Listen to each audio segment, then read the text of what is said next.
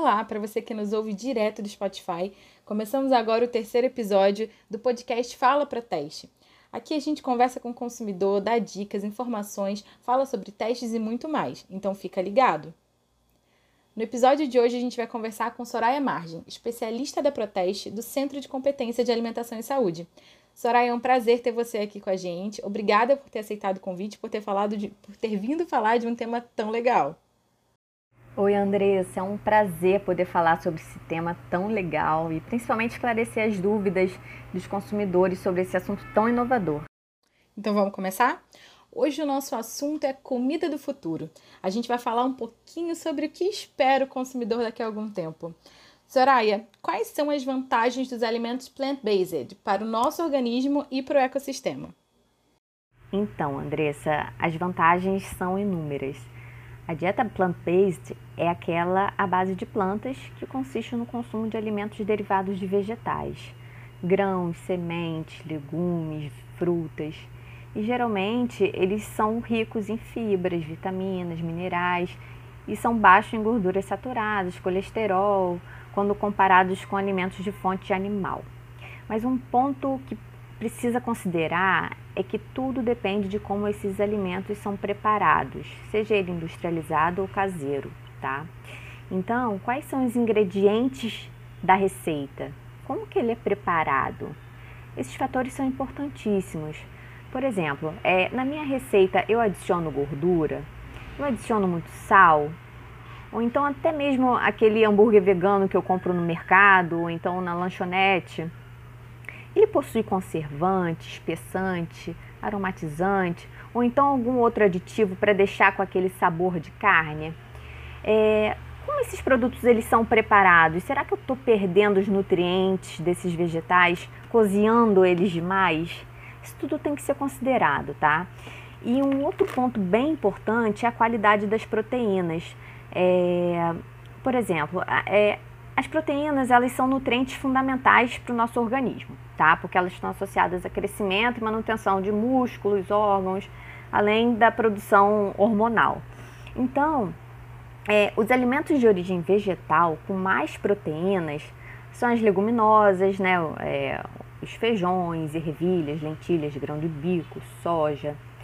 Tem a linhaça, quinoa, chia, os cogumelos, é, as oleaginosas, é, é, como as castanhas, nozes, amêndoas. Mas o que, que acontece? É, nem todas as proteínas elas são iguais. Tá? As proteínas de alto valor biológico, que são aquelas que possuem todos os aminoácidos essenciais em quantidades ideais para atender às necessidades orgânicas, elas são de fato de origem animal, como leite, derivados, carne vermelha, frango, peixes, ovos, né? Então, por isso que fica muito importante o acompanhamento por um nutricionista. Por quê?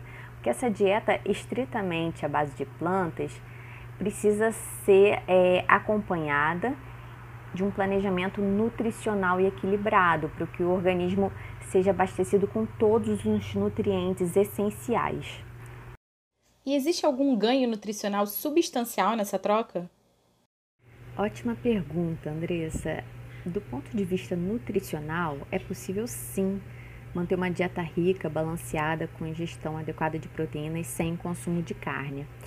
O consumo de alimentos de origem vegetal faz também com que a pessoa consuma outros nutrientes, vitaminas, sais minerais, que são importantes também para as suas necessidades metabólicas.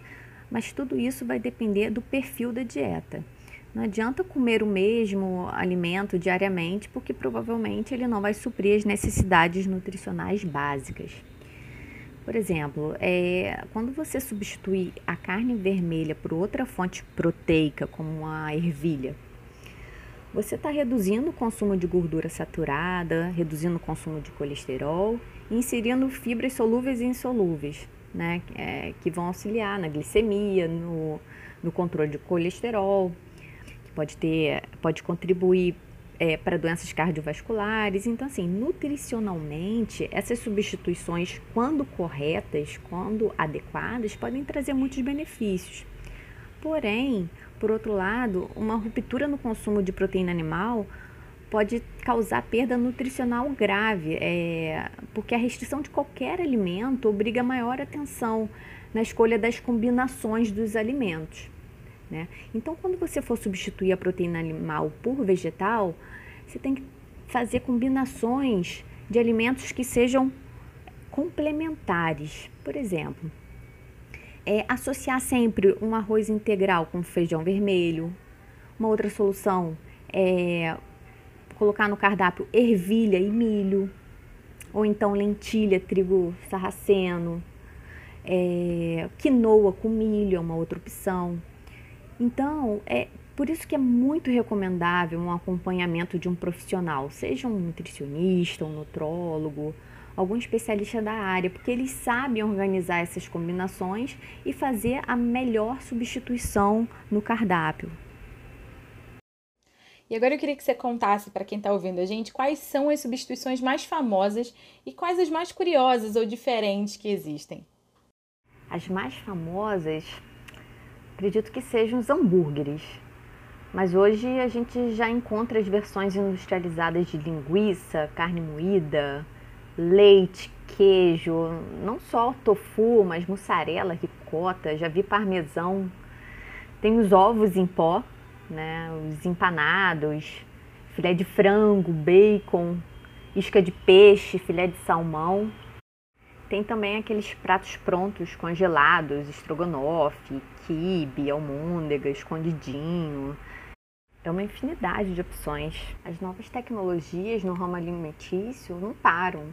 As food techs, que são as empresas que usam novas tecnologias para revolucionar o setor, estão inovando a cadeia de alimentos de uma forma inteligente, oferecendo produtos mais saudáveis e sustentáveis. O grande desafio delas é produzir simultaneamente, de forma escalável, alimentos gostosos, seguros, saudáveis e que gerem menos impacto ambiental. Atualmente já se fala em comida 3D, que são aquelas produzidas por impressoras alimentícias. Tem as comidas 4D, né, que pegam o impresso na 3D e fazem algum tipo de estímulo ou processo para complementar a produção. Tem também as carnes de laboratório, né, que são aquelas células cultivadas tem as produções em larga escala de insetos, de fungos. E essas novas fontes proteicas estão sendo desenvolvidas em laboratório ou então em plantas pilotos de alimentos, né, que é onde são testados em pequena quantidade antes de migrar para a produção industrial. Mas todas elas precisam de dedicação e investimento para se tornarem viáveis, né? seja financeiramente para a empresa, mas de forma que seja acessível ao público, né? Mas certamente, Andressa, é o caminho para uma nova maneira de se alimentar num futuro não muito distante. Soraya, muito obrigada por participar com a gente. Foi um prazer ter você aqui falando sobre esse tema tão diferente. Eu que agradeço, Andressa. Foi um prazer estar aqui conversando um pouquinho sobre esse tema com vocês. Até a próxima. Beijo.